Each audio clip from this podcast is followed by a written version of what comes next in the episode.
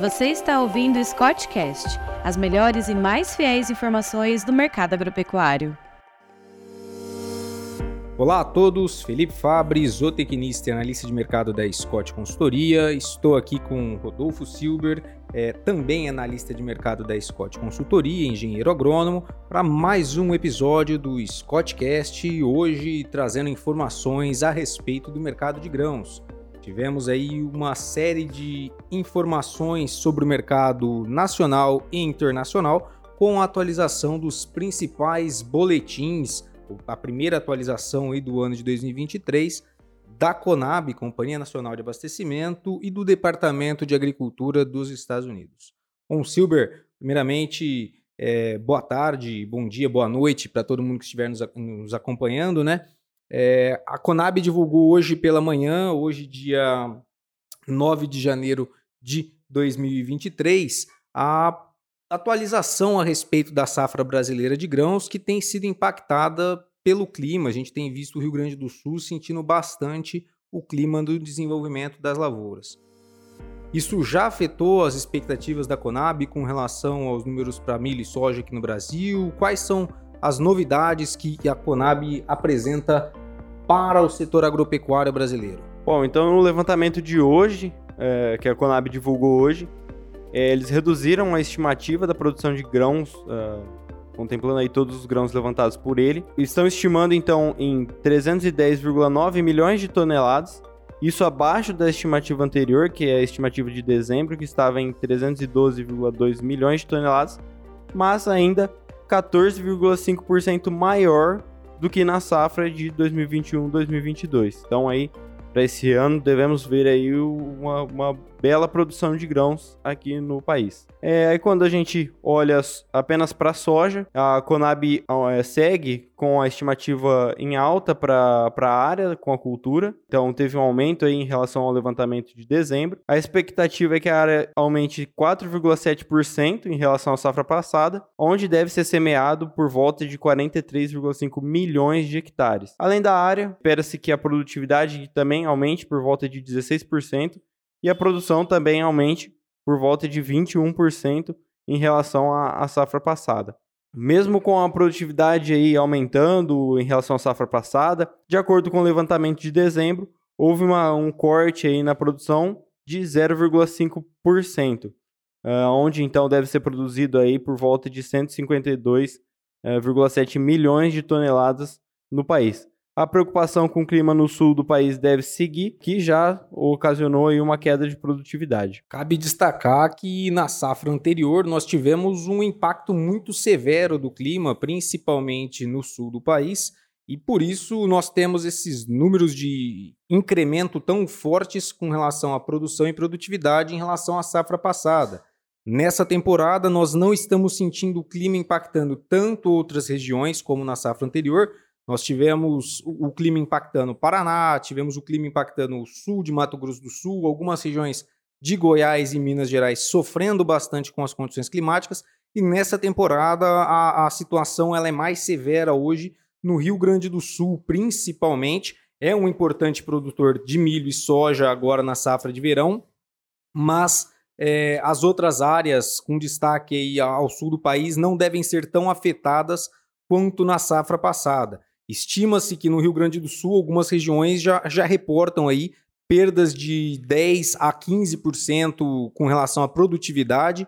Isso dados disponibilizados pela Emater do Rio Grande do Sul. Então nós devemos ter uma quebra de produção principalmente no Rio Grande do Sul e além do Rio Grande do Sul, devemos ter também uma menor produção na Argentina, já trazendo aqui puxando um pouco para o balanço de oferta e demanda global aonde o Departamento de Agricultura dos Estados Unidos apontou aí para uma redução na expectativa de produção de soja é, global e também para a Argentina. Tá? Então, nós tivemos hoje, junto com, com a, os números da Conab, que o Silber acabou de apresentar a respeito da soja, nós tivemos o, o wage, o primeiro wage do ano, apontando para uma redução de quase 3 milhões de toneladas para a produção de soja global, estimada hoje em 388 milhões de toneladas. Os destaques ficam para a safra norte-americana, que foi encerrada em meados de novembro, com hoje mais um corte, cerca de 116,3 milhões de toneladas. Esse, esse volume ele fica abaixo da produção na última safra, então mesmo com o incremento em área que houve nos Estados Unidos para a safra de soja, o clima pesou e acabou diminuindo a produção em relação à última safra. Então, apesar do incremento em área, o clima teve um papel muito pesado com relação à produção tanto de milho quanto de soja nos Estados Unidos. O clima também tem impactado a safra de soja na Argentina, que sofreu uma redução hoje na, na ordem de quase 4 milhões de toneladas. Nós saímos de uma expectativa de 49,5 milhões de toneladas para 45,5 milhões de toneladas. E esse quadro aqui na América do Sul pode acabar impactando positivamente o Brasil, que pode ver as exportações, tanto de soja quanto do farelo de soja, terem uma melhora de desempenho para o próximo ano. Lembrando que a Argentina é um dos principais produtores de farelo de soja e também exportador do fa farelo de soja. Então, isso pode acabar favorecendo o mercado brasileiro na próxima safra e a produção nacional pelo Departamento de Agricultura dos Estados Unidos, ela é, teve uma manutenção, teve um ligeiro incremento aqui de para 153 milhões de toneladas, em linha com o que a Conab tem estimado hoje para a safra brasileira. Silberg, com relação ao milho primeira safra, o que, que a Conab apresenta aí para nós? Qual são os, os dados? Né? Lembrando que milho primeira safra, os principais estados produtores são Rio Grande do Sul, Paraná, Santa Catarina, então são estados mais ao sul que hoje estão sofrendo com as condições climáticas, com destaque ao Rio Grande do Sul, como já comentamos. Bom, o que a Conab trouxe agora nesse último relatório para o milho é, é que a, a, área semeada ela deve cair em, re, em relação à, à safra passada e queda de por volta de 3,3%, estando estimado hoje em, em 4,4 milhões de hectares. É, isso apresenta uma queda em relação ao que foi divulgado em dezembro. É, apesar dessa estimativa da área um pouco menor, a expectativa da recuperação na produtividade, aí é, um aumento de 9,3%, e a recuperação na produção, é, estimada em 5,7% em relação à safra passada, isso deve elevar a produção para o milho de primeira safra. É, a produção, então, está estimada aí em 26,5 milhões de toneladas, uh, ah, 2,8% abaixo do que foi divulgado em dezembro, muito em função das perdas de produtividade que ocorreram no Rio Grande do Sul, uh, pelas chuvas irregulares aí no final de novembro, uh, início de dezembro, e o clima seco na segunda metade de dezembro, que acabou prejudicando a implantação e o desenvolvimento da cultura e trouxe essa, essa perda de produtividade, em consequência, a perda na produção. Aí, falando um pouco para o milho de segunda safra, a estimativa diária foi mantida, de acordo com o último relatório, uh, estimada em 17,3 milhões de hectares. Uh, para a produtividade e produção, se espera um incremento de 6,3% e 12,1%, respectivamente, aí, em relação à safra anterior, podendo ser observado uma produção de 96,3 milhões de toneladas que deve ser produzido no, na segunda safra de milho aqui no país. Então, a safra total de milho, aí, incluindo todas as safras, deve chegar por volta de 125,1 milhões de toneladas.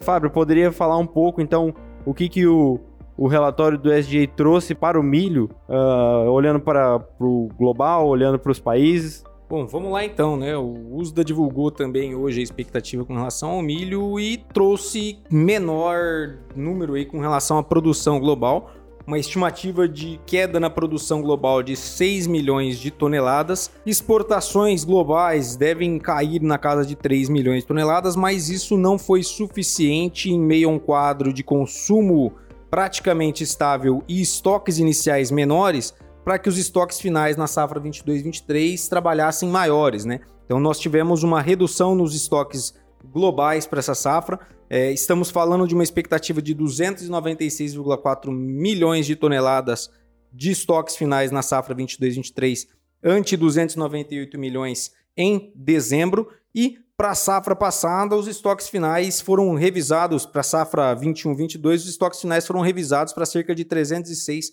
milhões de toneladas. Então estamos falando de uma redução, uma expectativa de redução de quase 10 milhões de toneladas para os estoques globais de milho na safra 22-23, puxado por um quadro climático não só negativo na América do Sul, como também é, no hemisfério norte. Né? No hemisfério norte nós tivemos cortes com relação à expectativa de produção na União Europeia para a safra 22-23, no relatório de dezembro, tivemos cortes ao longo da temporada para a produção norte-americana. Estados Unidos, principal produtor de milho, teve cortes reportados ao longo é, da safra 22-23.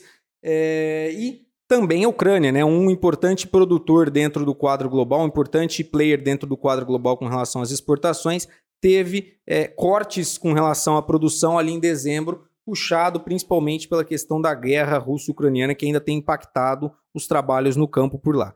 Com relação à produção nos países, os Estados Unidos tiveram uma revisão para a safra 22-23 de quase 5 milhões de toneladas. Lembrando que a safra norte-americana é, já foi encerrada, então agora nós estamos contabilizando e chegando aos números, aos números finais com relação à produção local. É, essa quebra de produção ela já era de quase 10 milhões de toneladas e agora chegamos a quase 15 milhões de toneladas a menos do que as expectativas iniciais para a safra norte-americana.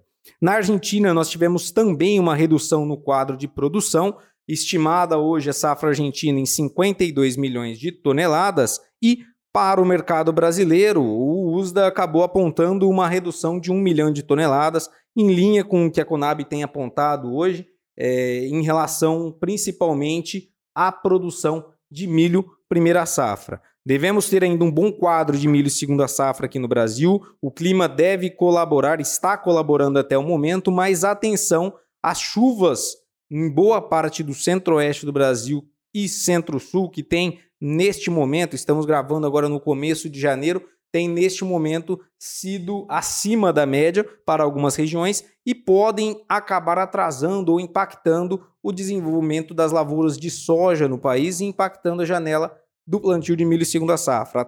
Atenção então ao clima daqui em diante. Um outro ponto, só para a gente fechar aqui a questão do relatório do WASDE a respeito das, do balanço de oferta e demanda global, é, a China, principal, segunda maior produtora aí de milho do mundo, é, trouxe, te, teve uma revisão para cima com relação às suas expectativas, quase 3 milhões de toneladas a mais. Então, é, nesse quadro, o balanço acabou sendo menos impactado com relação à quebra nos Estados Unidos, a quebra na Argentina acabou sendo menos impactante com esse aumento, com esse incremento na expectativa de produção para o mercado chinês.